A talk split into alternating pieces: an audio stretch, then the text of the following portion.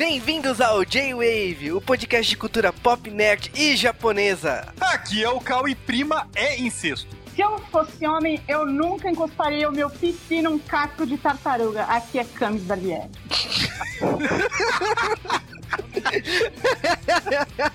Aqui é o Stuntz e obrigado, Brook Shields. Aqui é o Juba e olha, eu só fui encontrar Brook Shields de novo na Warner Channel. Que merda, né? Que merda nada, que merda. Tipo assim, você viu o filme do Superman quando lançou no cinema, pegou fila e depois você viu ele por R$ 9,90 na promoção da Americanas, né? É que porra, pô, mas ela tava inteiraça, que isso? Não, o filme do Superman também tem ótimos efeitos especiais. E estamos aqui num podcast épico, esperadíssimo e trolladíssimo, onde finalmente vamos falar da Lagoa Azul, que não é uma lagoa, é uma laguna, mas não importa. Cara, eu não acredito que esse podcast tá saindo de papel, mas. Não, quem não acredita sou eu que tô lutando por isso desde a primeira participação minha no J-Wave. Pra gravar esse podcast, trouxemos aqui a Camis. É, gente, é muita emoção na minha vida, vocês não acreditam. Meu filme favorito, assisti muito quando era criança, acho que eu era tarado assim. Ela passava no horário livre. Ah, não sei, eu, eu achava muito pecaminoso assistir esse filme, eu adorava assistir assim, eu falava, nossa, esse filme é muito, né, uma coisa assim, muito acima do meu limite de idade, eu assistia toda vez que passava. E ainda trouxemos o Estantes pra completar. É, peitos, né? Vamos lá. Vamos ver que esse filme também era muito pedido pelos stands por causa de peitos, né? Ah, cara, pô, a gente já pode começar a escrotizar a parada? cara, só digo uma coisa: a mulher tem 15 anos e os peitos aparecem. Não posso ser acusado de pedofilia. Mas vamos então para os Correios primeiro e depois para os processos. E sejam bem-vindos a mais um Correio do J-Wave. É, sejam bem-vindos de novo. Mais uma semana, mais um. Então tá, sejam mal-vindos, não quero, vai embora.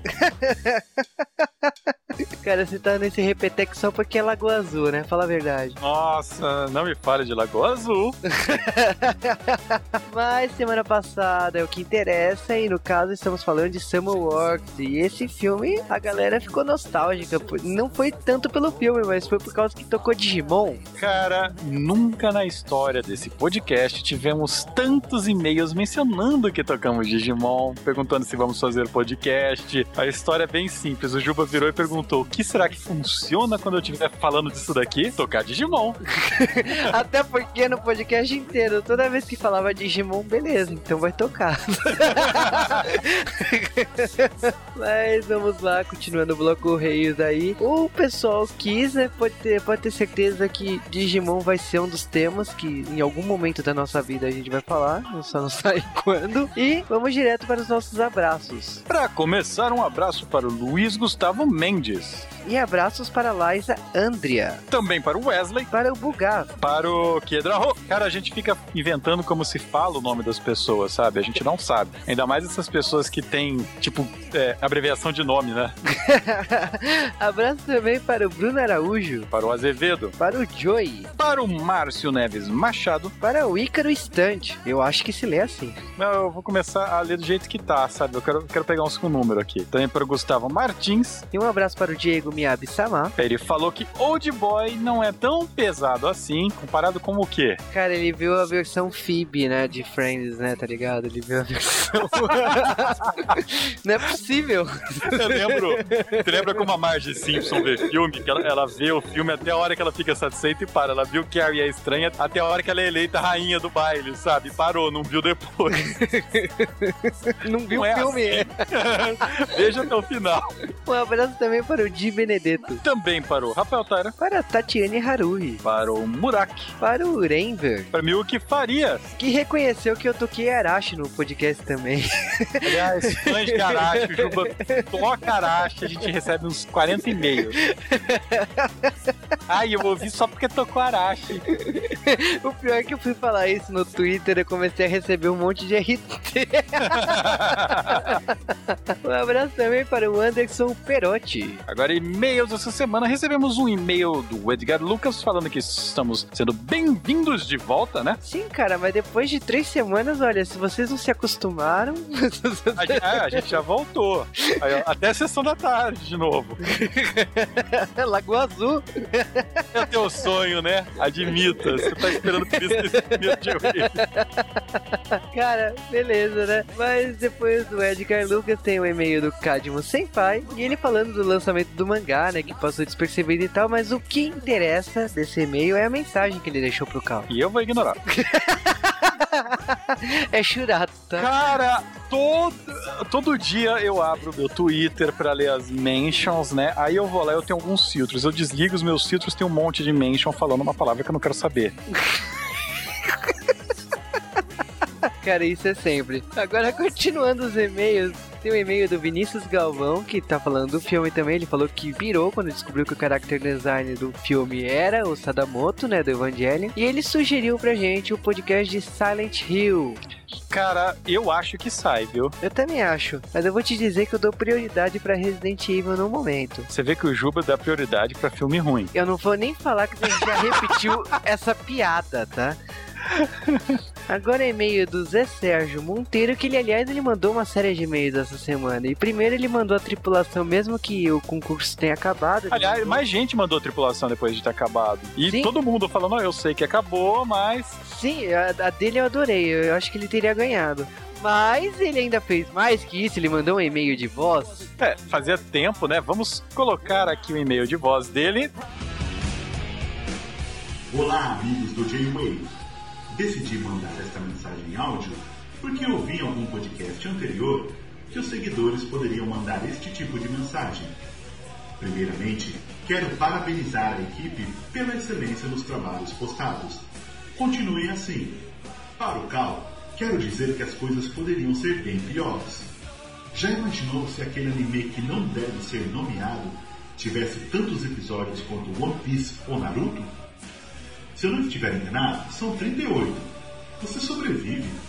Aproveitando, quero pedir que faça um podcast sobre Bill e Ted. Além dos dois filmes, ainda teve aquela versão animada que passou na TV Colosso. E aí, é viável? Sem mais, continuo desejando sucesso e acompanhando fielmente o J-Wave. Até a próxima, pessoal. Abraços!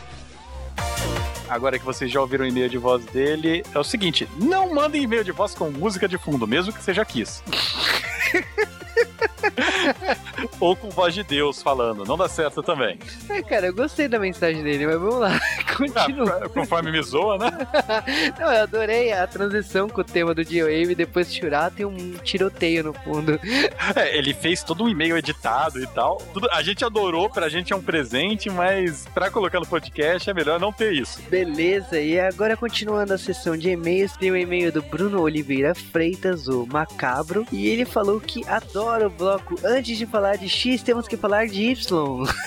Nós também, porque é o bloco mais fácil de editar do J-Wave e é o mais difícil de fazer. Cara, é o bloco mais difícil de estudar, né? Tipo, ele é excelente, eu adoro fazer esse bloco, mas é o bloquinho mais difícil aí. Nossa, se, se eu pudesse, eu fazia podcast só assim, sabe? Mas não, não ia dar tempo, cara. Ele ainda soltou algumas curiosidades de trilha sonora. Ele falou que adora a trilha sonora e assistiu A Garota que Saltava no Tempo. Ele contou também a experiência de ter visto esse filme na mostra que rolou em São Paulo no passado. Então, valeu mesmo pela participação aí, Bruno.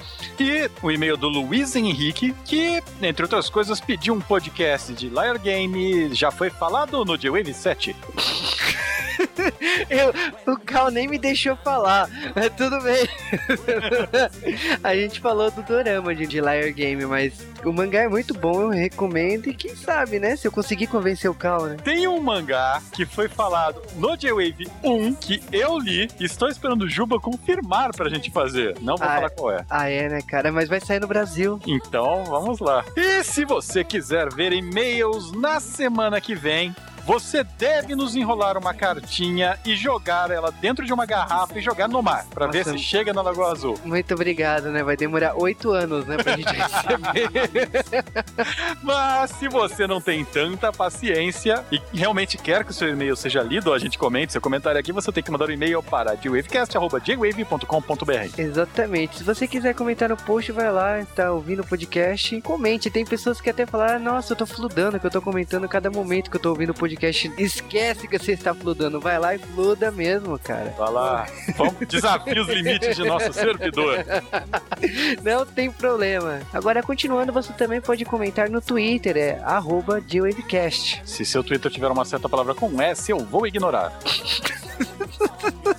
Você sabe também que as mil curtidas de Ah, mil, mil, mil, não, não, não, não. 1.200 curtidas é igual Kung Po. Falta meia dúzia de curtidas. Espero que vocês façam isso já, ao vivo. Sim, infelizmente. Você sabe também que as duas mil curtidas é Cavaleiros do Zodíaco, então a gente tá cruzando os 12 casas. E agora vamos para um soft porn patrocinado pelo NetGeo.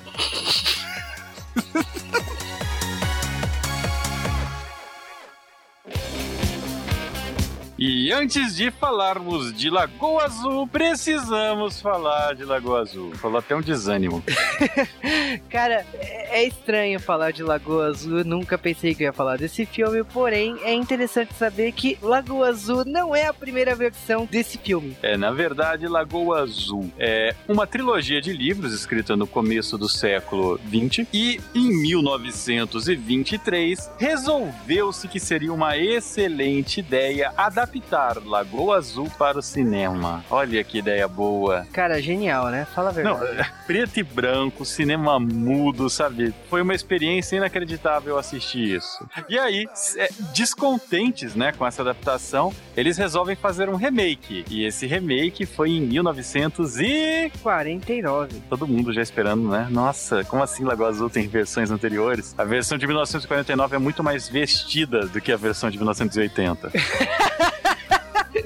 Cara, é interessante aí frisar que tanto a de 23 como a de 49 não tem nudez. Então acho que a maioria dos caras que são fãs de Lagoa Azul da década de 80 broxaram aí. Ou não, né? Eu não sei. Mas é, é- é extremamente tensa a quantidade de roupa que eles usam. Principalmente pra quem tá vários anos lá, né? Mas tudo bem. Ah, a gente aceita. É, é um filme mais chato, eu acho. O ritmo dele não é bom, mas o ritmo dos filmes daquela época era bem diferente do que a gente tá acostumado hoje. Eu também não digo que o ritmo do Lagoa Azul de hoje, ou de 1980 é bom, mas. Nossa, cara, o ritmo de 1980 é arrastado, considerado pro público- público de hoje. Mas tem que se lembrar também que se passaram 30 anos desde Lagoa Azul. E é por isso que existe uma nova adaptação de Lagoa Azul. Ai, que beleza. Porque não bastava, né? E essa versão da Lagoa Azul está sendo filmada agora, ao vivo, pro canal Lifetime lá nos Estados Unidos. E no caso aí são dois atores que não, na minha opinião, não chamaram muita atenção, mas é Brenton Thwaites e Indiana Evans que vão reprisar os papéis aí que ficaram icônicos no papel da Brooke Shields e do Christopher. Minha aposta é que não rola peitinho. Ah, cara, na televisão,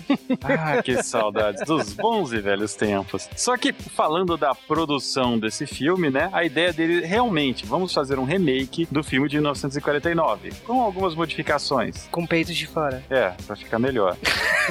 Subiu o nível, né? Mas é uma época interessante aí, porque a gente zoa muito, né, da nudez do filme, e nem é tanta assim, por favor, mas é interessante que isso é uma época antes das leis que nós conhecemos hoje. Era um período de barbárie selvageria, Idade das Trevas. conhecida como os anos 80. E os anos 80 temos uma atriz menor de idade, Brooke Shields, aos 14 anos de idade. Na verdade, todo o elenco do filme, menor de idade, nu. Exatamente. Mas a gente tá falando tanto de nudez, mas na verdade, tipo, não tem tanta nudez assim. Porque a ideia original era ter bastante nudez, mas isso afastou os atores. Bastante nudez, a ideia original é que os atores iam passar o filme inteiro desnudos. Olha que lindo, cara, que ia ser coisa trash. a verdade é que, tipo assim, o que sobrou ali, o que o pessoal tanto fala hoje, não é nada em relação ao que o, o diretor original queria. E vale aqui frisar que o diretor aí, o Randall Fraser, ele foi o diretor de Grease, que tinha uma proposta ousada, tinha músicas com apelo sexual mesmo. E eu acho que foi uma escolha ideal aí pra Lagoa Azul, né? Porque Lagoa Azul ficou conhecido por causa disso, dessa pegada que ele trouxe. Mas ele trouxe também uma sociedade inusitada e ele trouxe no papel de roteirista uma pessoa que já tinha feito o filme com ele. Aliás, já tinha assinado um roteiro que ele já tinha dirigido, que foi o Douglas D. Stewart, que fez o garoto de uma bolha de plástico. Tipo, eu não gosto muito desse filme, acho esse filme uma porcaria. Filmão, hein? Não estamos confundindo com o Garoto Bolha. É, não, então, é um filme com de outra volta horrível, que passava direto na televisão. E tudo bem, depois de alguns anos aí, depois de dois anos, ele foi fazer Greasy com o mesmo diretor, mas, putz, cara.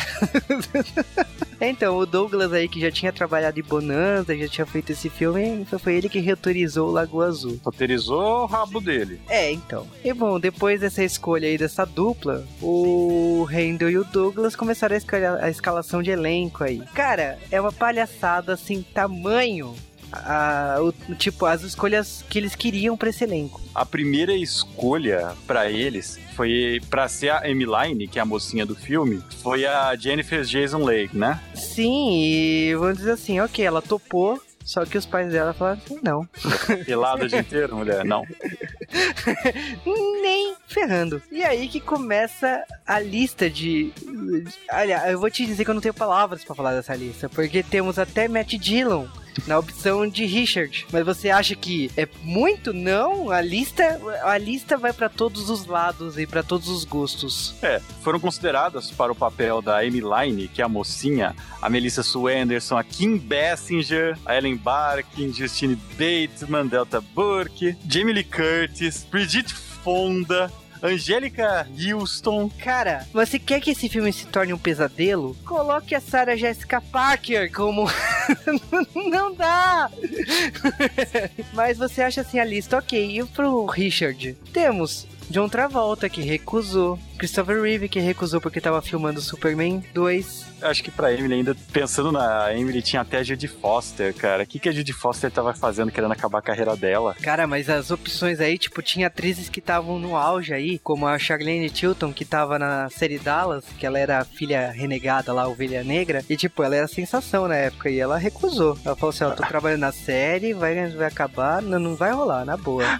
Richard Guia chutou pra lado, né? Não, é, cara, o problema é que, tipo, a, também tem as escolhas que eles pensaram, mas eles pensaram bem e falaram assim, não vai rolar. Agora, John Belushi, por quê?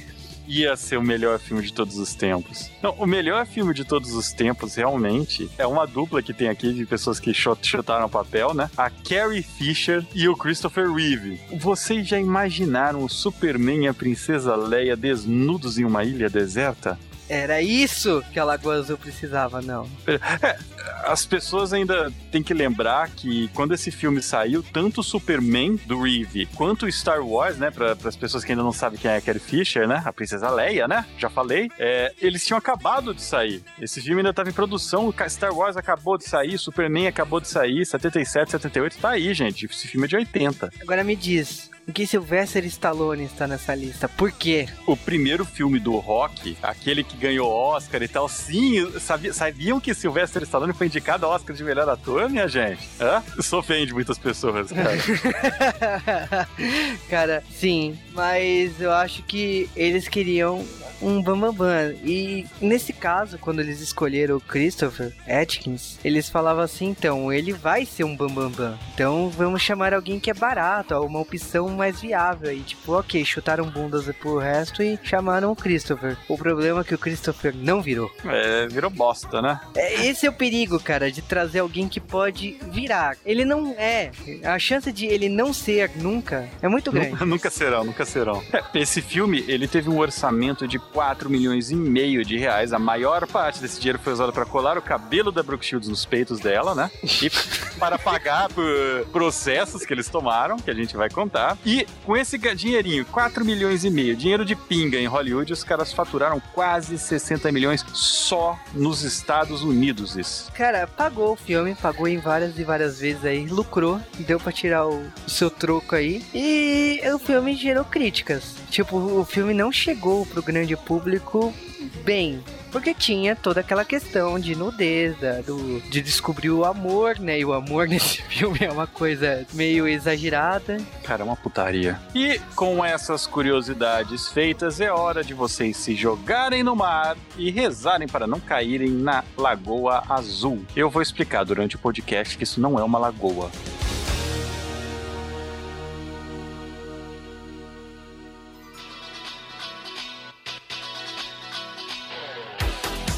E no dia 20 de junho de 1980, saía nos cinemas A Lagoa Azul. E cara, esse filme começa com uma entrada longa. Longa? Ah, Longa?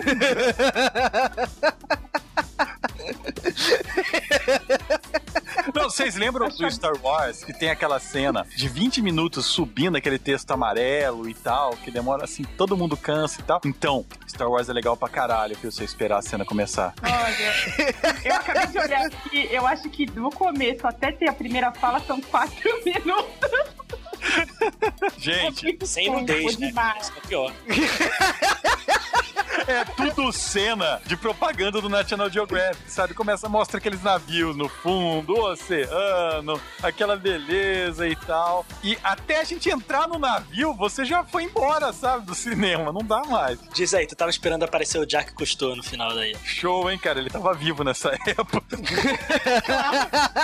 Em 1980, eu não tava viva ainda. É um filme, assim, que adora contemplar coisas paradas, né? É Ai, você gente, parar é pra pensar na vida. É, é assim, eu não vou permitir que vocês destruam o que Lagoa Azul representa. Lagoa Azul é um filme poético, é um Que filme... susto! Que. Não é mentira isso, Estantes na porra. Eu quero dizer que é um filme poético também. E minha adolescência agradece muito a Brook Shields. E olha, vou falar uma coisa, provavelmente o pipi do Richard foi o primeiro que eu vi. Olha só como... Ele, hein? Ô, Camis, foi bom. Olha, eu acho que não, que eu fiquei traumatizada até hoje. Você veja só que a, minha, a, a coisa que eu mais lembro do pipi dele é que ficava ralo cara da tartaruga naquela criatura de.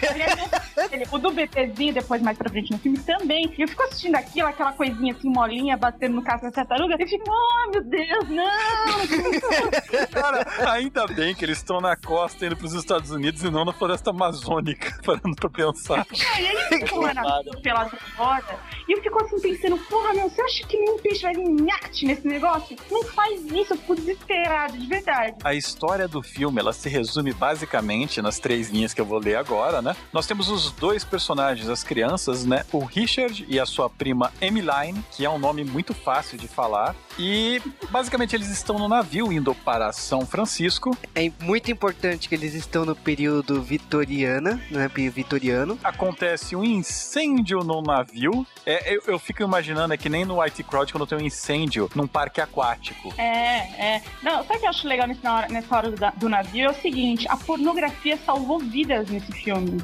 E, nessa, e nessas Porque o...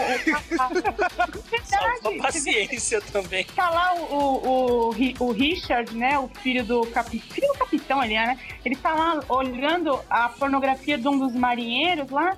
Que são aquelas pornografias anos 20, sei lá de que época, que é 1910, eu não sei que época, de que ano É é. 1870. 1870. É, enfim, não sei. Eu sei que é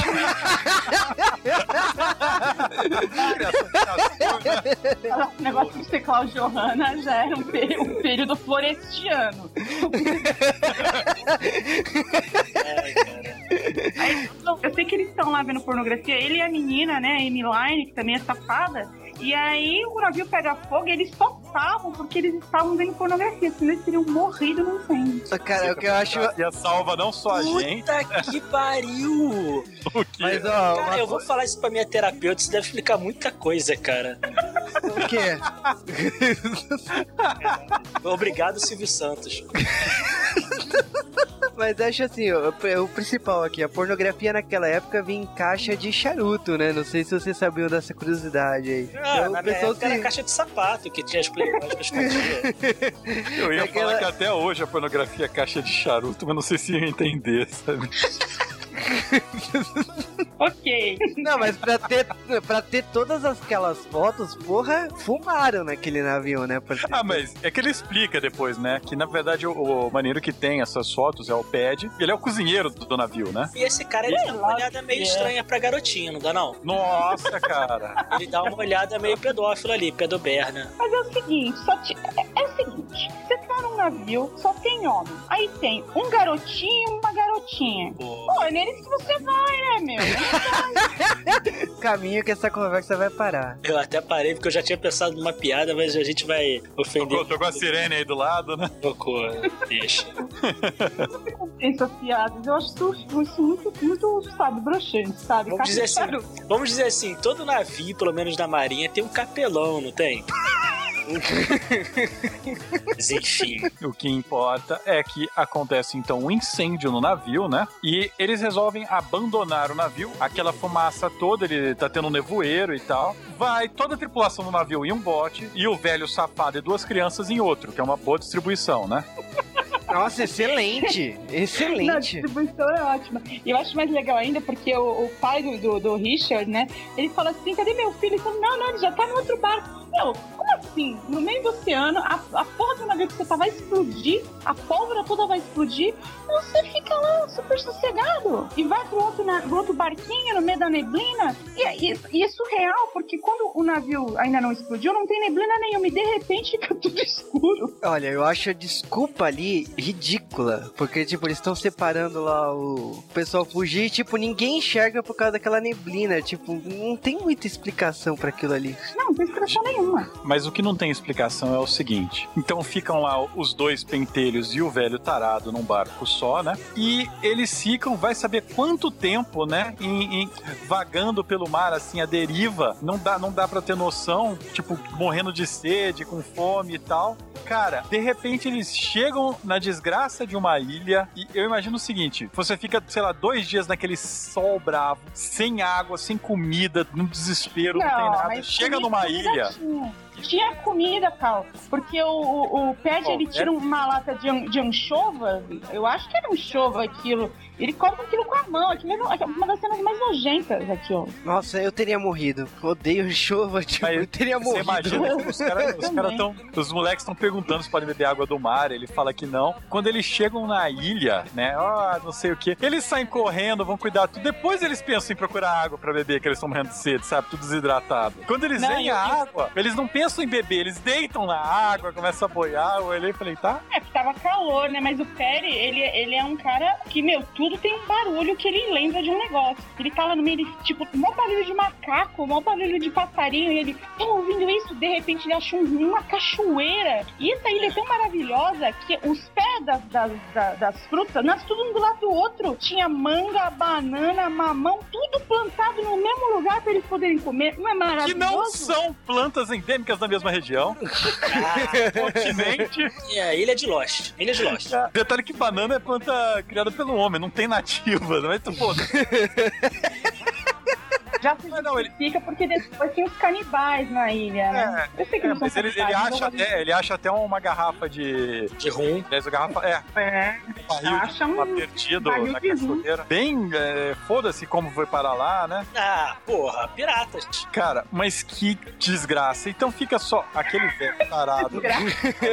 crianças. E o pior é que toda a cena que eles estão chegando, eles ficam, tipo, sei lá, uma semana no mar. A gente sente que é uma semana. Porque eu acho que passa em tempo real. E Ai, vai que mostrando por baixo da água, aí mostra os corais, mostra os Ainda sem nudez. Mas isso, você tem que entender que é o seguinte: isso é o, o, o roteirista do filme, o diretor do filme, queria que você se sentisse no lugar da pessoa que é um náufrago, você entende? Agora, Se eu você fosse aprecia náufrago, eu ia ter uma bola de vôlei. Não é assim que Mas, funciona. você- mas no período vitoriano não tinha bola de vôlei, você tem que entender isso. Tá, mas eu, vou- eu vou te dizer uma coisa. Eu aprendi com a Lagoa Azul que Pantanal se inspirou aí. É verdade. Porque com tantas Sim, sim. cenas paradas, putaria e coisa do tipo, só pode vir daí. Vocês não entendem, não tem putaria. Esse filme é uma história de amor. Vocês são muito Mas o amor, em uma hora ou outra, ele vira putaria. Em algum momento, nem que seja por dois minutos, o amor vira putaria. Todo, todo amor tem putaria. E é o melhor tipo de putaria do mundo, é a Nem putaria do amor.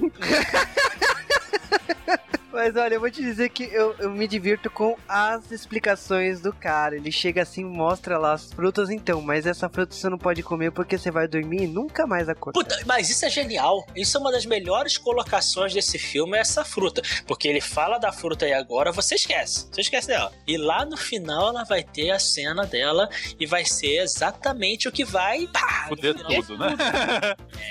É o seguinte, eu digo mais, não fosse essa fruta, não teria segundo filme, cara. Não, não, não, não, não, não. Errado. Teria sim. Não Seria tipo teria. aquele filme do Tarzan, quando o Tarzan vai pra cidade, sabe? Vocês não podem esquecer de colocar também a importância da- da- desse debate religioso que acontece muito no filme também. Eles estão tentando educar os Dez Mandamentos, as crianças não podem ser pecaminosas. Você percebe a poesia que tá. a crítica social que tem no Lagoa Azul? Gente, eu olhando como, como é filmado isso daí, a quantidade de ambientes que tem essa ilha, né? E eu, eu, eu posso imaginar que ela foi filmada na Nova Zelândia, sabe? Porque de um lado a ilha é de um jeito, do outro, tipo, o Ped ele vai andando pela ilha numa das cenas, tentando conhecer o lugar. Numa das cenas você tem certeza que você tá no sertão nordestino, sabe? Aí a cena vai seguindo, ah, você tá no litoral, legal. Vai seguindo floresta. Tem uma diferença de floresta e, e selva, né? É, tem, A- tem. a- depois você tem selva, de repente pântano. Essa ilha, a impressão que eu tenho é que ela tem, tipo, dá, dá pra você correr a volta nela em 10 minutos, pelo que a gente. Cara, Ah, ela é Nova Zelândia, ela, ela tem todos os ecossistemas do mundo num lugar minúsculo, cara. Eles, eles filmaram em dois lugares, né? E aí não faz nenhum sentido a geografia da ilha mesmo, porque, primeiro, eles estão num lugar da ilha e rola o lance lá do, do- da tribo que, que vai lá fazer as macumbas, né? E sacrifício humano. E aí, tudo bem. Aí o Perry fala assim: não, a gente não pode ficar aqui, a gente tem que. Não pode ir no lado norte, como se eu fosse muito saber qual é o la- porra do lado norte. Mas, Ele, ele é um homem da natureza, ele é um cozinheiro de um navio pirata. Ele é um velho lobo do mar. Não, e detalhe, ele tem, um, ele tem um filho em cada porto, pelo menos 18, nunca viu nenhum, né? Eles estão lá nessa porra dessa ilha, ele fala assim, a gente tem que sair dessa ilha e ir pra outra ilha. Eles saem da ilha, ele pega o barco com essas duas crianças mala e vai pra outra ilha, só que a, a, a porra do lado norte continua na ilha. Eles não mudaram de ilha.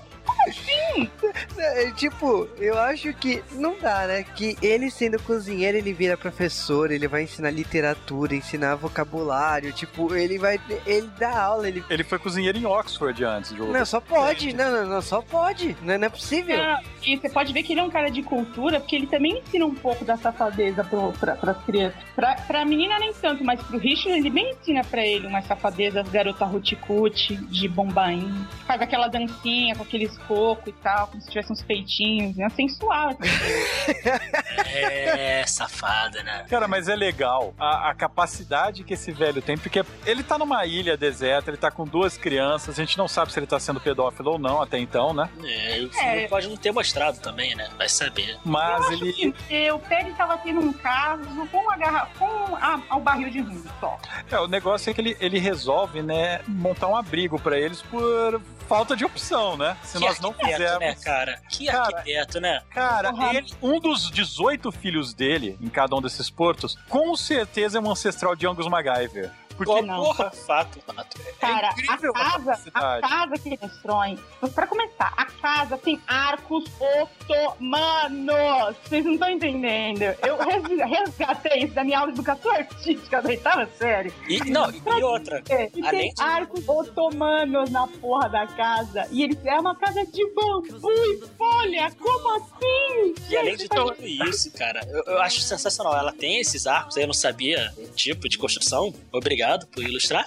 E outra coisa, além de- da beleza, é uma, é uma construção duradoura. Não, e bem, bem fundada. Porque Sim. você pode ver que ela tem a estrutura da casa americana tradicional. Que é aquela casa tem a- é, aquela parte de baixo, eu esqueci o nome daquela parte de baixo da casa. Que Ela, tem um ela- espaço. ela tem um mezanino, chão- assim, né? É, não, tem um espaço entre o chão e o, e o, e o, e o piso nas casas americanas, Ah, né? sim, sim. Eu não esqueci o nome desse espaço, mas não importa. Eu faltei na, na dia dessa aula de, de, cons- de arquitetura e construção. Mas não importa. E aí tem essa parte, tudo. E a casa tem um segundo andar e um escorregador. Mas você não tá entendendo. É, a arquitetura dessa casa era uma arquitetura, logicamente, do período vitoriano. Ah, Sim. Você vê que como a humanidade perdeu, perdeu conhecimento, né, cara? Antigamente os cozinheiros tinham que saber coisa pra caramba, hein? Não, e outra, ele ensinou pra esse menino a fazer nó em pingo d'água. Ele ensinou o moleque a fazer todos os nós do mundo. E o moleque virou um expert. em- O Richard virou um, um expert em vida natural. Porque ele aprende a pescar, ele aprende. Meu, a casa praticamente quem construiu foi ele, né? Sozinho. Ele fez o segundo andar, ele fez a laje, ele fez a laje da casa. O puxadinho, né?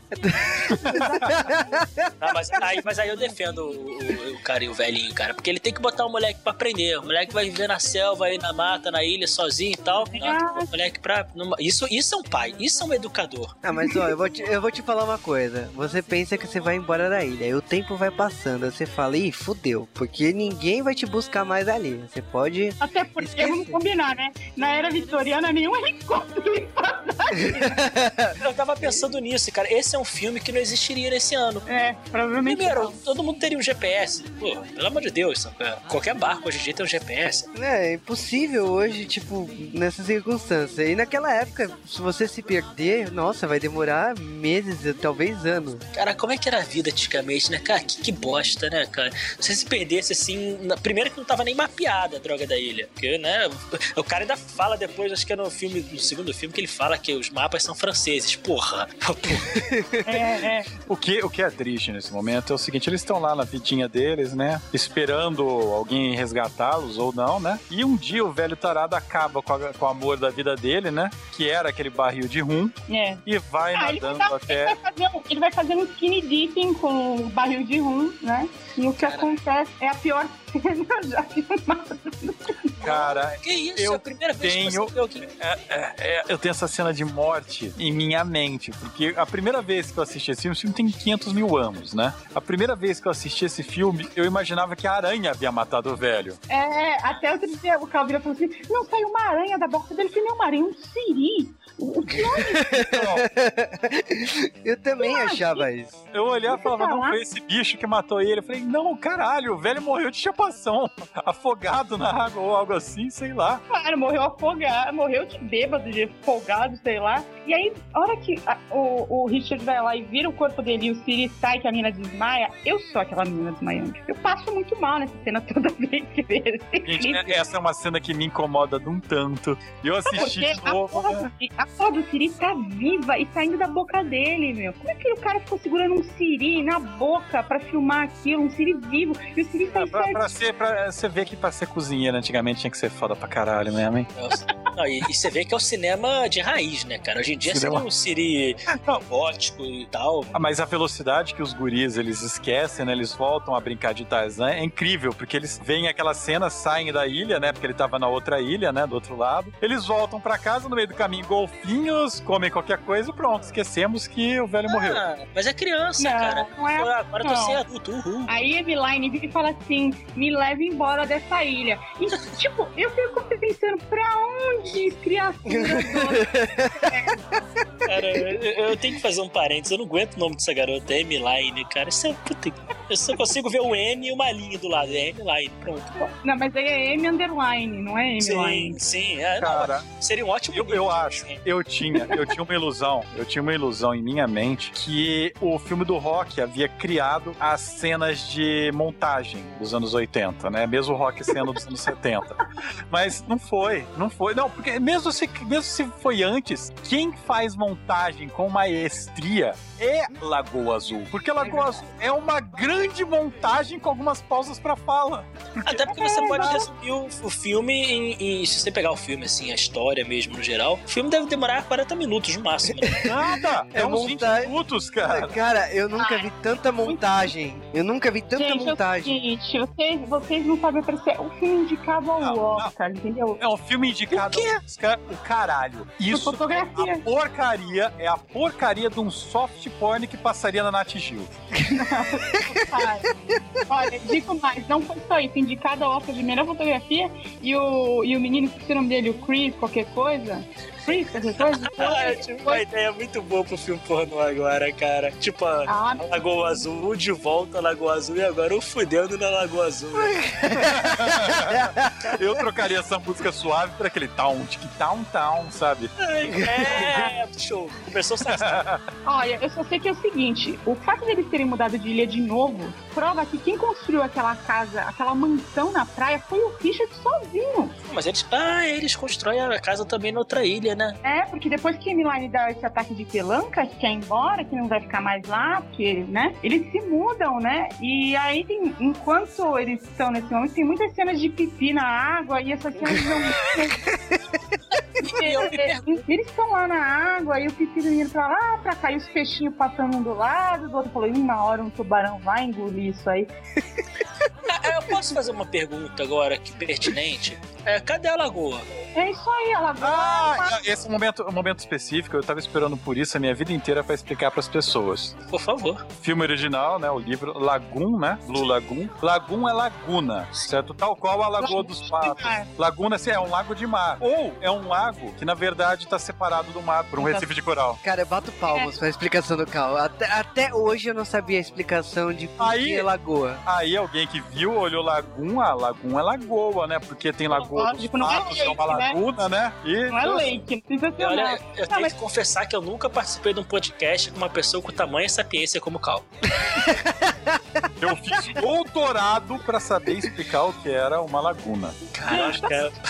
o seu doutorado Só pra isso, do meu doutorado cara. tem a foto. Tem a foto do espanador do filme a Brooke Shields lá, sabe?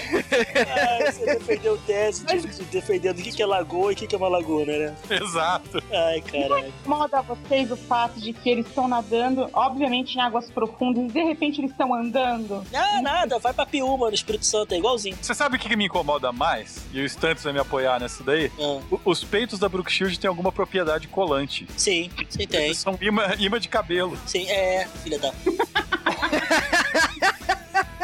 Ah, eu entendo. é. Olha, eu vou falar um negócio. Eu, eu assistindo agora de novo, eu falei assim, nossa, eu achava que tinha muito mais peitinho no filme mesmo. E não tem, É. que tá com aquele cabelo que é imenso, né?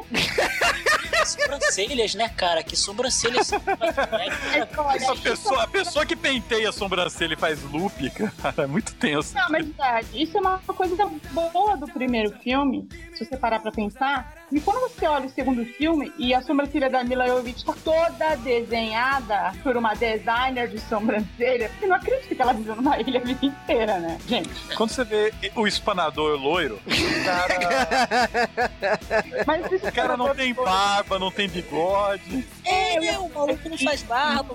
É sensacional esse negócio dele. Porque eu também reparei nisso. Ele tem uma, uma leve penugem loira apenas, não é? Não tem pelo no no peito, bigode. perna, nada.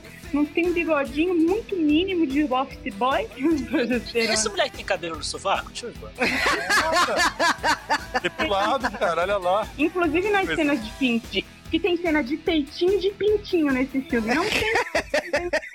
Não, vamos combinar que é um filme justo. Você pode É, gostar ou não dos peiti- do, do pintinho dele. Aí. Mas que tem pintinho e tem peitinho, ou seja, você pode ir no cinema com uma mulher, não necessariamente sua namorada, e ambos vão ficar agradáveis ali assistindo o filme. Não, é um filme Aliás, pra- vocês perceberam que é um filme É, perfeito. É um filme perfeito pra casal. Vocês notaram isso? Porque ele tem, não tem história e tem horas e horas de cena que não acontece nada e mais putaria acontecendo no fundo. Esse filme foi responsável pelas maiores pegações no cinema da história. Provavelmente. É, porque tinha ali peitinho, pintinho. A pessoa se animava, as cenas de, de, de paisagem. Aí cena parada, né? É cena que devia piscar o aviso, pegação. É, Aí apagava. virava pra Mas olha, falar.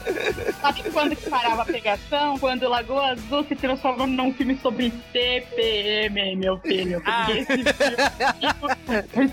Aliás, Não. o filme inteiro é sobre TPM depois, né? Exato, O filme inteiro é sobre uma mulher em Tendo ataques o tempo inteiro. Porque, pra começar, eu não sei quantos anos a Amy Line tem, né? Mas, gente, Brooke Shields podia ter 15, e eu acredito que a menina tinha no máximo 14 ou 15. Mas, gente, tipo, que menstruação atrasada é essa?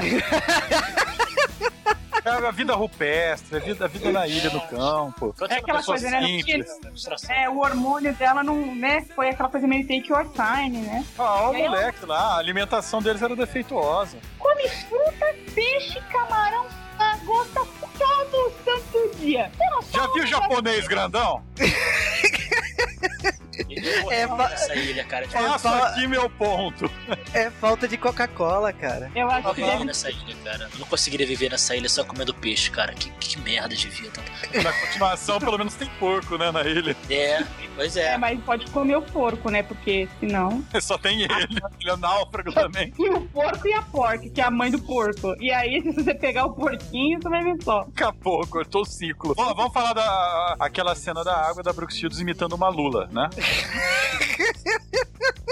Ah, tem uma, ah, cara, tem uma das cenas mais toscas que eu já vi no cinema mundial. O moleque lá, tipo, do canto dele batendo punheta. Cara, que. Ai, pô, essa cena é muito boa, cara. Porque ela tá lá e ela fala: O que você tá fazendo? Ele sai daqui. Porque ele também tem É, que é, não, ele tava, ele tava no momento íntimo dele, porra, é foda. Não, e, e o mais engraçado é que a Brooke Shields no filme, né, Amy Line, ela começa toda parada em cima do, do Richard, olhando. O que você tá olhando? Seus músculos. Eu falo, meu, essa mina quer dar pra ele. Óbvio. ela Óbvio, fica, né? tempo, óbvio, fica todo tempo tô tentando se esfregar nele e tudo mais. E aí, quando ele chega junto, ela fala, eu não te quero, sai daqui. Eu falei, mas que piranha.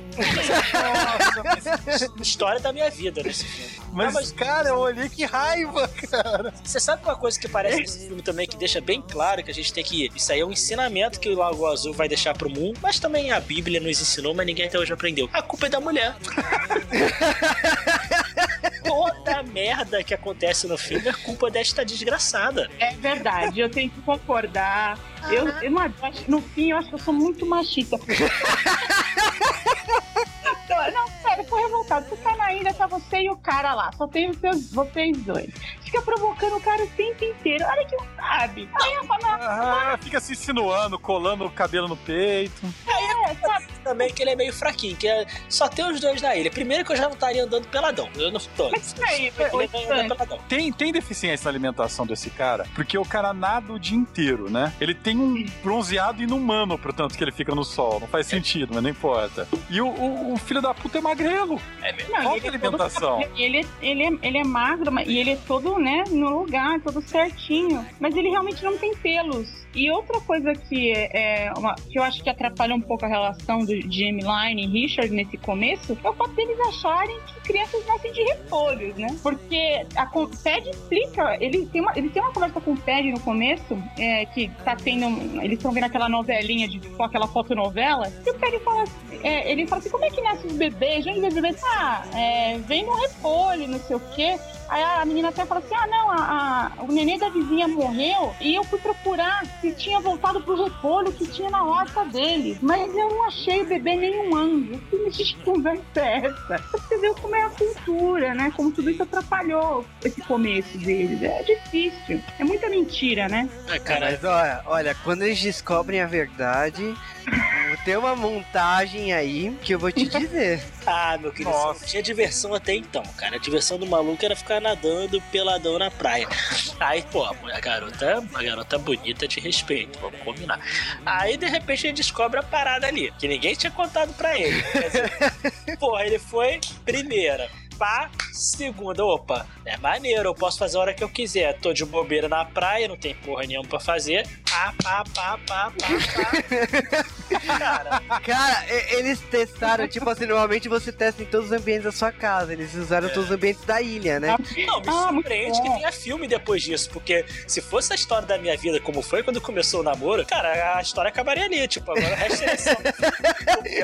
Sobre o letreiro, né? Cara, mas depois dessa diversão, dessa montagem aí, deles experimentando em todos os cantos da ilha, tipo, ela fala, não, não rola mais, tá doendo. e ele fica inconformado. não, ele... É assim, Olha, não é assim. Não, mas a, a Vocês- parte que eu tenho Vocês mais tiraram toda a raiva. Poesia, desculpa, vocês tiraram toda a poesia daquele momento em que Line resolve ceder. E aí fica aquela coisa com aqueles beijinhos morno, aquela coisinha. E aí ele só pousa sobre ela. tipo, acabou, já foi. Gente, e todos os melecados de mamão, papaya e manga, é uma coisa, né? É, é um Linda, meio sexo no- misturado com comida. Um... É, tipo café com aroma de mulher, um negócio assim, né? Olha, eu só tinha visto tal coisa em Top Gun. Ai, cara, dá um prêmio pra, pra... Ah, Café com aroma de mulher, cara. Dá um prêmio. Vamos criar um prêmio de Wayne pra referências. a maior volta de referências. Você saiu da Lagoa Azul, você foi pra café com aroma de mulher. Cara, por favor. Não, não, parabéns. Não, Eu- olha, eu só tinha visto tal referência com comida em Top Gang. Eles estão brincando de. Não importa, ouvintes. Ah, E. então é, Nossa, ganhando. estão se conhecendo, né? Estão se Tô fazendo conhecendo. café. Ai, ai. E um certo dia, né? Ela já tá meio que se negando pra ele, né? Ela, ela muda, né? De humor. Todo mês ela muda de humor. É difícil entender porquê, né? E É. ele, ele viu o navio chegando. Pela primeira vez em vários anos, ele viu o navio chegando. Sete anos ou seis, de acordo com eles, mais ou menos. Não, ele não, quem viu foi ela, não foi? Ele Os viu dois também. vêm. Aí ele vai correndo porque eles tinham no topo de, de uma montanha na ilha uma fogueira armada, né? Pra botar fogo. Gente, se choveu lá, já era a tua fogueira, mas não importa, né? Aí ele chega correndo, eh, esperando que ela acenda a fogueira e ela simplesmente vai embora e foda-se, sabe? Não liga pra fogueira. É porque ela não quer sair da ilha, gente. Porque é o seguinte, ela já descobriu que ali ela pode dar pra ele quando ela quiser, entendeu? Tem banana, tem Lá ela manga, manda dele, o negócio é Tem muita banana, pelo visto, né? tem muita banana nessa ilha, tem peixe, tem tudo. Por que, que ela ia querer sair? Não faz nenhum sentido, entendeu? E outra, outra coisa maravilhosa que a gente teceu é da briga dos dois antes dos dois começarem a se pegar. Que é quando ela pisa naquele peixe que parece pedra. Esqueceu desse momento que é muito importante. É um, é, é um momento que o filme muda. Ah, é, eles são brigados, né? Depois dessa cena que, que, ele, que ela não acende a fogueira, ele vai lá e expulsa ela de casa, né? Ele que construiu a casa, expulsa a mulher da casa. E ela vai morar na garagem, praticamente, né?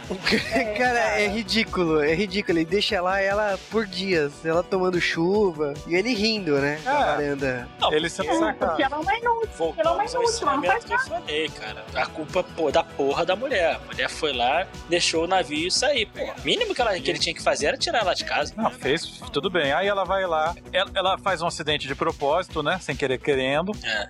E aí ele fala, ah, não posso perder você, não sei o quê. E E leva ela pra Deus. Tá vendo como tem coisa importante que não Cara, a parte que. de- Eu vou falar que eh, são duas das cenas que, que eu achei mais interessantes do filme. Tipo, sabe quando você levanta, você tá olhando pro filme, você tá com aquela cara apática, de repente você levanta uma sobrancelha? Eu não cheguei a fazer isso. Mas, Mas é na cena da masturbação do garoto ali.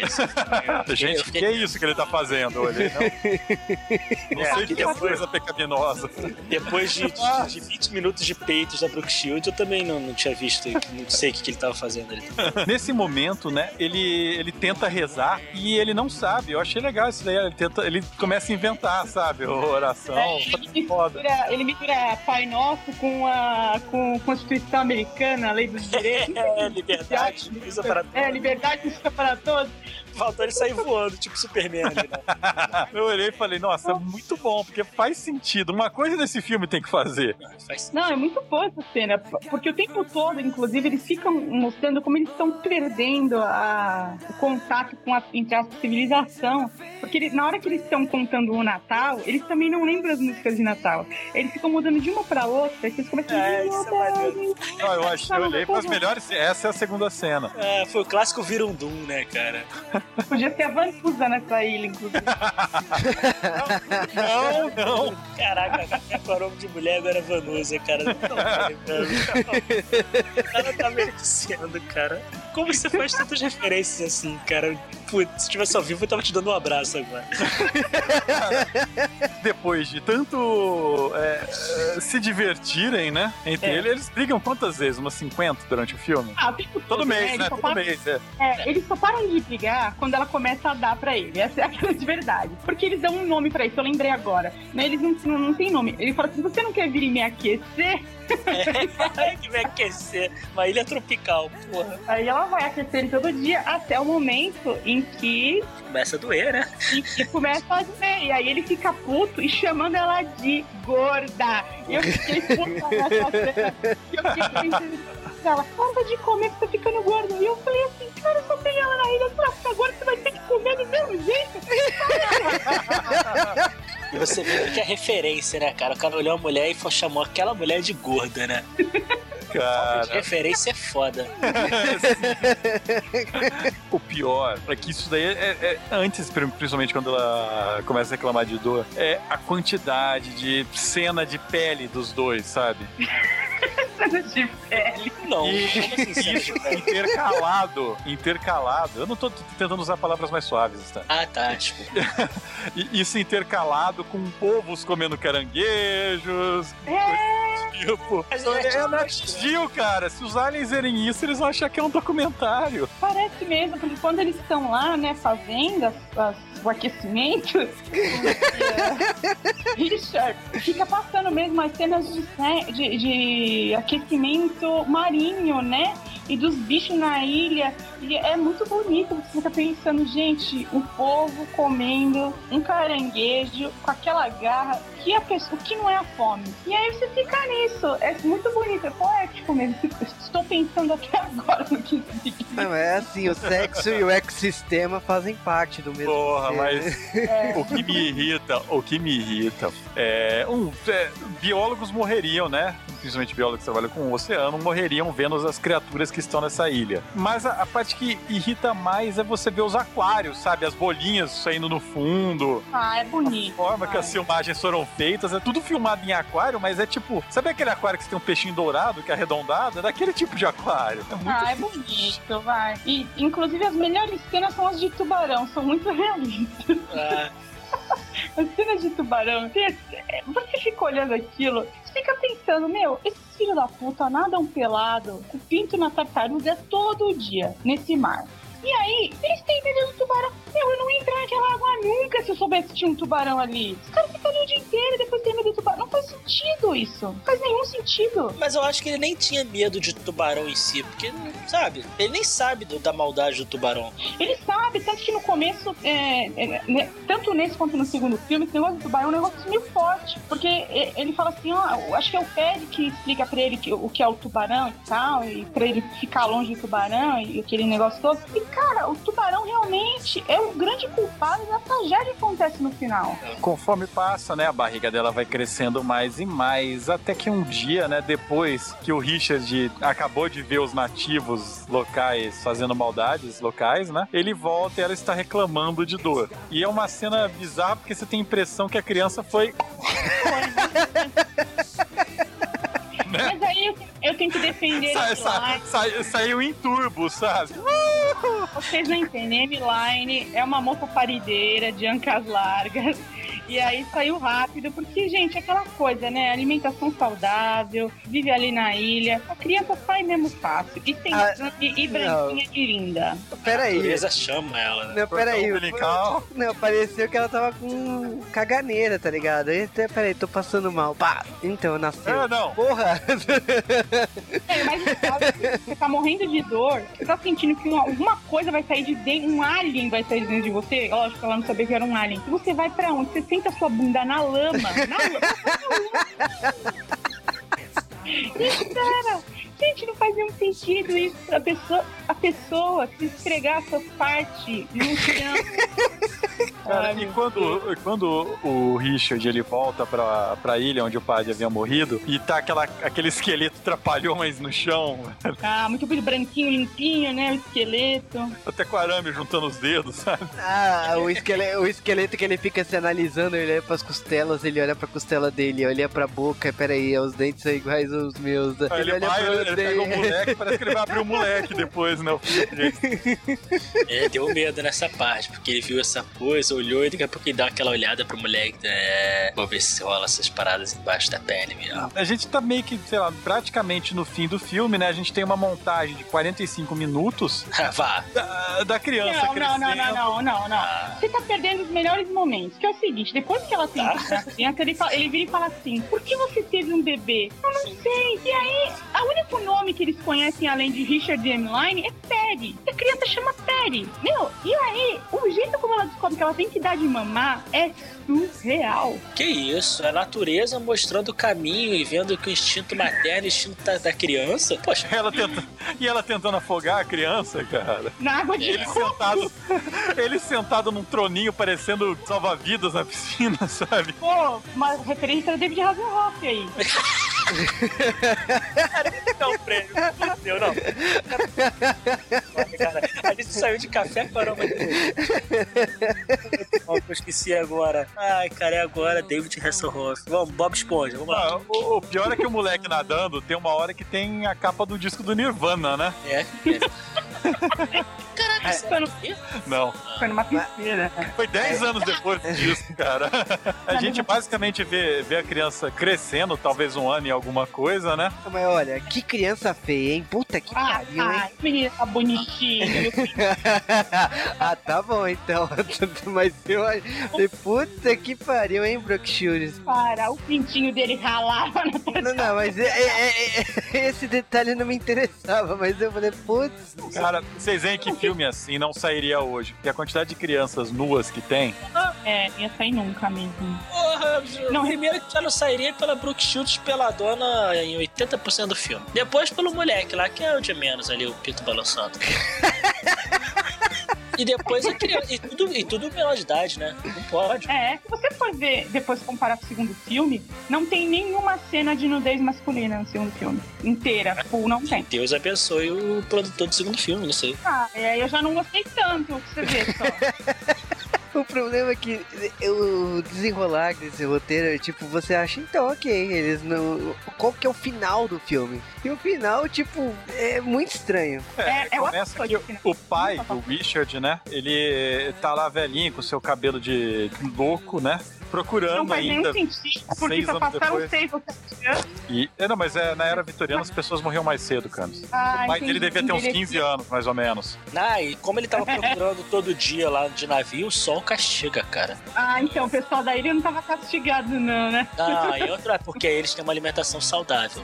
O pior é que eles até é veem, né, os três lá, mas eles estão sujos de terra eles acham que são nativos, né? É. É, então, não, Mas- como assim? Meu filho era loiro, eu jamais teria um filho negro, né? Aquela coisa, gente. Como assim? E ainda eles.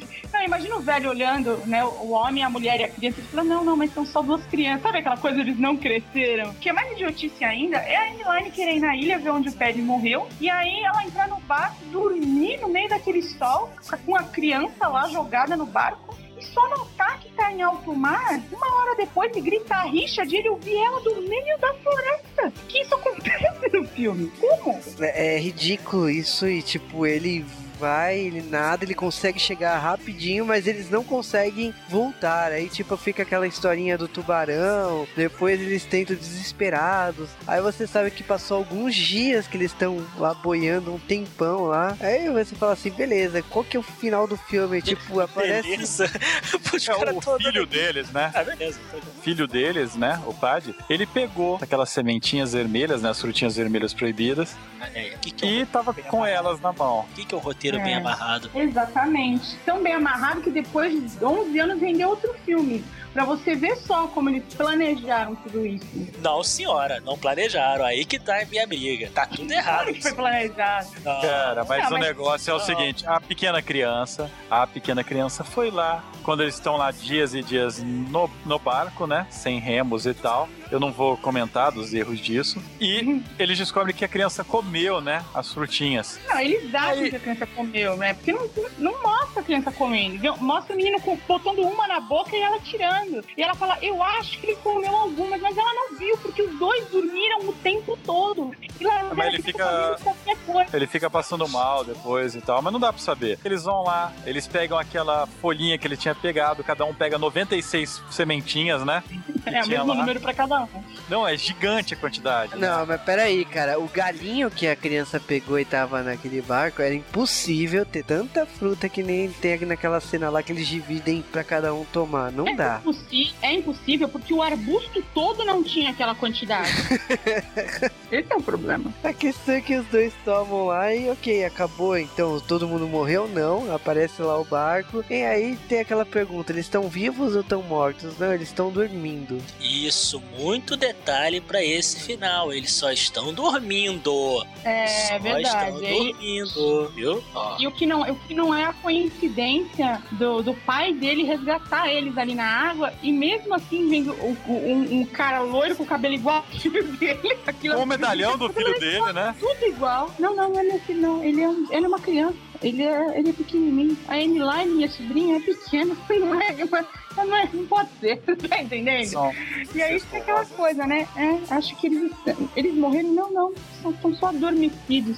Esses caras vão lá, resgatam eles do barco, só que eles não acordam nunca, né? É, o problema é esse. E com isso terminamos a Lagoa Azul. Lindo, maravilhoso, né? Assim, Puta filme.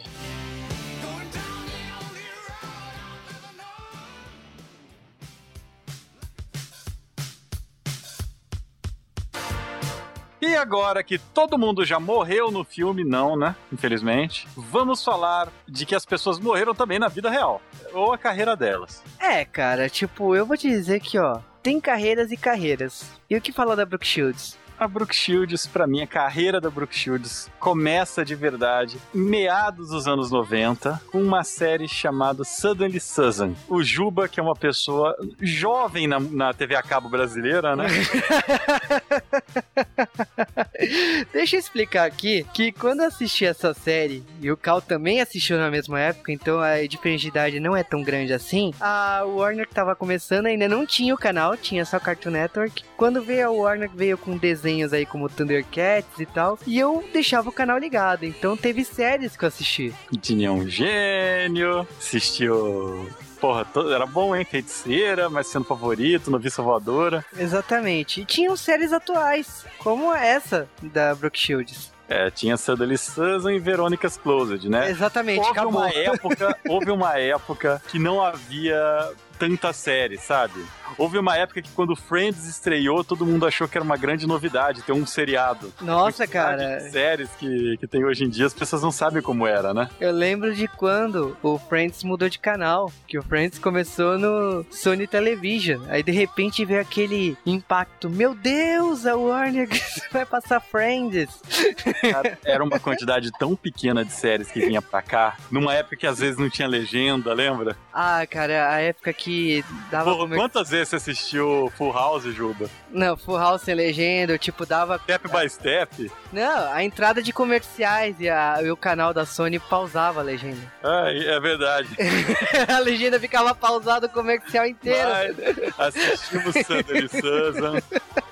Cara, eu adorava essa série e pra mim, assim, eu me lembrava diretamente de Alagoa Azul. Não, E- Sunday Susan, é uma série excepcional porque é o único lugar onde você via que o Batman Manuel ia virar prefeito de Gotham City. Quem entendeu essa referência, nota 10. Mas ela teve carreira, né? A carreira dela acabou por aí também, né? Cara, a carreira da Brooke, tipo, assim, ela participou de Friends também. Não é aquela coisa que você diga, minha nossa. Mas assim, a Brooke, ela participou dos Muppets, participou de Hannah Montana. Highway to Hell.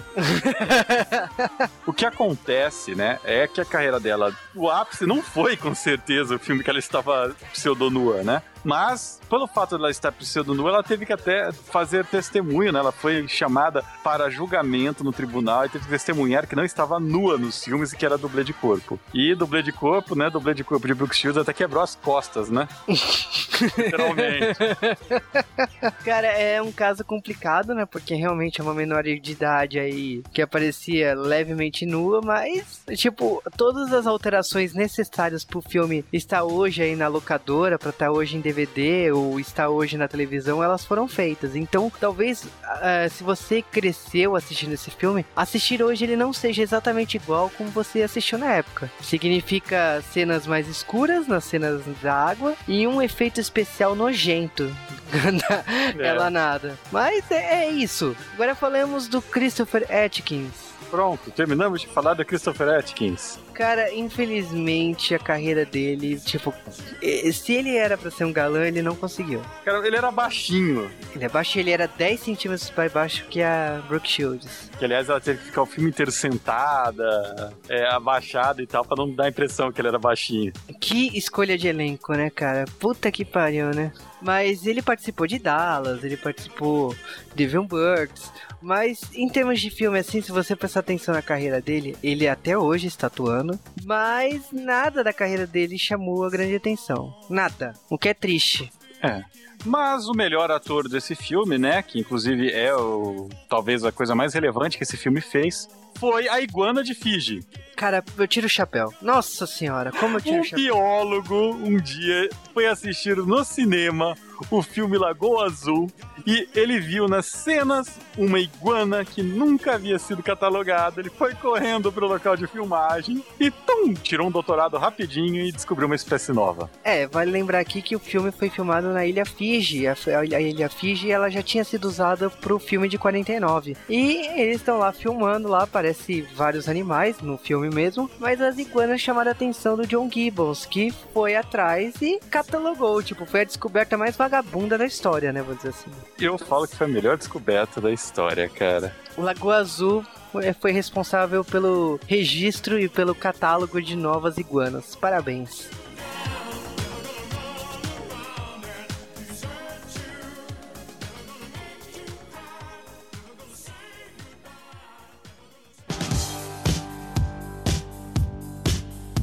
Lagoa Azul é um filme que tem uma história particular pra mim. Se não fosse por esse filme, talvez eu não estivesse aqui. Que lindo! Você viu? Porque eu sei que foi o, filme, foi o primeiro filme que os meus pais viram no cinema e eu não quero pensar em nada. Ah, Detalhe, né? seus pais no o, cinema Juba deu. Não, o primeiro filme que eles viram. Oh, Ah, tá. Imagina, o Juba falou tudo que acontecia no cinema, porque o Juba foi ver esse filme no cinema, e aí ele falou assim que era uma cena de peitinho, mas de pegação, mas de peitinho. Cal, você foi produzido no cinema. Caraca, eu só te chamo de Lagoa Azul agora, cara. Não, mas não foi. Isso aí foi uns 4, 5 anos antes, eu não sei. Mas esse é um filme que, quando passava na, no cinema em casa, na sessão da tarde, ou variando, né? Eu assistia. Era um filme que na época eu falava, cara, vai passar esse filme mesmo. O que, que será que tá passando na TV Cultura agora? ah, para. Era um filme que eu, eu não gostava, eu sabia que era, que era um filme chato. Quando chegou a adolescência, você passa a assistir mais esse filme, né? Mas você ainda lembra que o filme é horrível. Eu assisti de volta hoje e eu. Ó, né?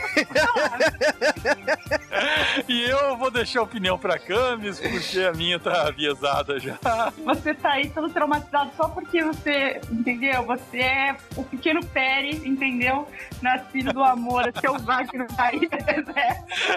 É, e aí você tá assim nessa situação, entende a emoção, você não consegue nem opinar. Mas sério, Lagoa Eu acho que foi meu filme favorito. Eu me impressiono como você consegue falar isso com a cara séria, sabe? É porque não é videocast. É porque é verdade. Não, eu falaria isso aí no vídeo, que é verdade. Eu tenho muito essa coisa de ser cinéfila, você Sim. Onde tá o cinema disso? Cara, eu não sei, honestamente falando, eu não sei por que, que eu gostava desse filme. Porque eu lembro que não tinha essas cenas de nudez, quando, pelo menos quando eu era criança, eu não me lembro de ter visto essas cenas de nudez. Tinha só aquelas cenas do beijinho e tal, mas aquilo ali, tipo, oh, whatever. Eu fiquei sabendo que a sessão da tarde cortou mais de 15 minutos do filme, não foi de cena de National Geographic, foi cena de roteiro. Né, cara? É, teve, teve várias cenas que eu assisti, eu peguei a versão, né, completa, que eu falei, cara, que eu acho que eu. Sabe quando você eu já vi essa cena antes? Eu acho que eu ainda não vi essa cena. Mas enfim, honestamente, eu ainda gosto muito de Lagoa Azul. Eu não sei se é porque é um negócio meio de infância, assim, que eu assisto e falo, puta, não acredito que eu vou ver esse filme de novo. Porque essa coisa, né, de uma criança parada, né, em mim, sei lá, sabe? Essa, é essa, bonito. essa criança pervertida. É, acho que já era uma coisa mais. possível. Mas é verdade, eu gostava mesmo, eu ainda gosto. Talvez não pelos mesmos motivos, porque eu assisti dessa vez dando muita risada. Porque tinha. Quando você pega os absurdos, você fala, não, você fala, não é possível que eles vão fazer isso no filme. Sabe? Você vai pegando essas pequenas. É, são crocâncias mesmo que eles colocam pra você. né? Filme, você fala, putz, meu, que delícia. É, crocâncias e suculências esse filme. Eu acho sensacional de novo. E Eu honestamente, eu veria, veria fácil de novo mil vezes e recomendo todas as situações também. Tem um roteiro amarrado, bem desenvolvido, atores excelentes.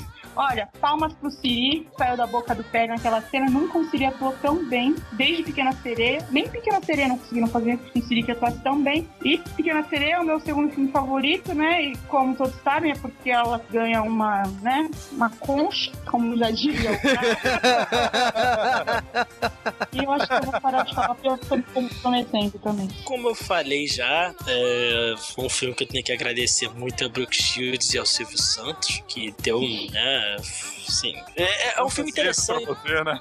Sim. Não, e é um filme interessante que você tem várias visões do filme. Quando eu era bem pequeno, era um filme engraçadinho, meio chatinho e tal, das paradas, as cenas meio paradas, mas era engraçadinho o filme. Eu lembro que eu era bem pequeno, eu achava legal. Depois, quando eu cresci, né, a gente né, passou aí a fase de adolescência e tudo mais, e a minha fase de adolescência se divide entre pré-internet e pós-internet. Eu tive esse Brasil.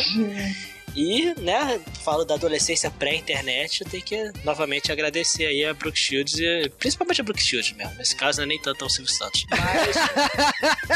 não, eu tenho que agradecer a ele por ele ter exibido isso na televisão aberta, né? Talvez. É, é verdade. Se você parar pra pensar, na, na década de 80, eu não, eu não, eu não lembro como é- eu não assistia muito programação noturna nessa época, eu era pequena. Mas de- devia ser o filme mais devasso exibido na TV aberta Não, na não, década de era não. 80. Não, não, não era. Não, não era. Tem sempre algum filme de férias frustradas e férias de putaria de faculdade. Eram piores. Ah, é, no, no SBT passava muito assim, né? Tipo aqueles filmes que, que ti- era de é, Spring Break, né? Que É. tinha, é, por garotas gostosas, esses negócios assim, né? Pô, Almôndegas.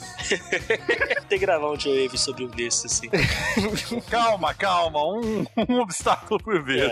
É, Aí, enfim, teve essa camada e agora eu vi, tentei até ver com um pouquinho mais de, de inteligência. Muitos detalhes aí do filme eu confesso que eu não tinha percebido pela minha pouca idade, pouca vivência. Mas, assim. Enfim, né, cara? É como a cena lá que eu, eu só descobri que era a cena lá de masturbação do garoto agora, quando eu revi. Claro, Nem que é, época porque eu a já- primeira vez eu não sabia, lógico. não, não saquei, não saquei. Mas é legal, é um filme que tá aí pra toda a família brasileira. Você pode ir com seu filho. Se bem que hoje em dia as crianças de hoje em dia vão sacar as pegadas. Na minha época eu era ingênua, né? Então, mas vejam, bom filme, sim. Genial o filme. Uma forma estranha de genialidade, mas é. Uma forma assim de prever, de... É, misturado com, com Discovery Channel, né? é, é- é basicamente o Emanuele do Discovery Channel. Não, é, não é, não é, não é. Emanuele Mix já custou, gente. Lagoa Azul, tipo, eu nunca esperava gravar um podcast disso, juro. Esperava sim, filho da mãe. Não, não, não esperava, não esperava. A gente coloca alguns filmes na lista. Não, mas eu coloco alguns filmes na lista, mas eu nunca imaginei que ia rolar isso. E tipo, eu cresci nos anos 90 assistindo Elvira, assistindo a Lagoa Azul e assistindo Coquetel de noite no SBT. Com o Miele, né? É, com explica ele. Muita coisa. E SOS Malibu na sessão aventura. Então eu vou te dizer que. Olha, Só já- roteiro na tua. antes de você terminar, eu vou te dar uma dica. Você escreva o nome desses filmes e em breve, quando você for à terapia, você, você explica isso. Não, isso sem mencionar almôndegas na Band, É. assim, você colocava assim, férias frustradas. Então, foi uma época da minha vida assim que, pra que YouTube? Pra que? Pra que? Não existia, mas não se precisava. Tinha de graça assim na televisão. E a Lagoa Azul, eu vou te dizer que até fazer esse podcast eu não sabia distinguir o retorno da Lagoa Azul para a Lagoa Azul. Eu Que misturava às vezes. absurdo. Desculpa. Eu fico revoltada com isso, porque são filmes tão diferentes. Ai, que absurdo. É, mas eu Que- descobri, eu descobri isso pra gravar esse podcast. Eu descobri que são absurdamente diferentes e que a Brooke Shield estava no primeiro filme. Isso é um detalhe muito importante. Ô, Pô, Mais ainda quando eu descobri quem era a garota do segundo filme. É. Nossa senhora, que decepção. que isso, viu? Resident Evil responde essa pergunta. Sim, mas é, eu quero nem saber do filme que ela fez depois. Lagoa Azul é um filme que eu tinha lembranças, eu respondi muitas perguntas, eu me choquei com muitas descobertas com esse filme. Eu descobri que é a terceira versão, descobri o remake. Olha, é, é- é muita coisa. Eu Aliás, recomendo. já avisa, né, Juba, que as pessoas mal podem esperar pra ver a versão 2012. Cara, a versão O mundo- O mundo 2012. merece acabar mesmo. não?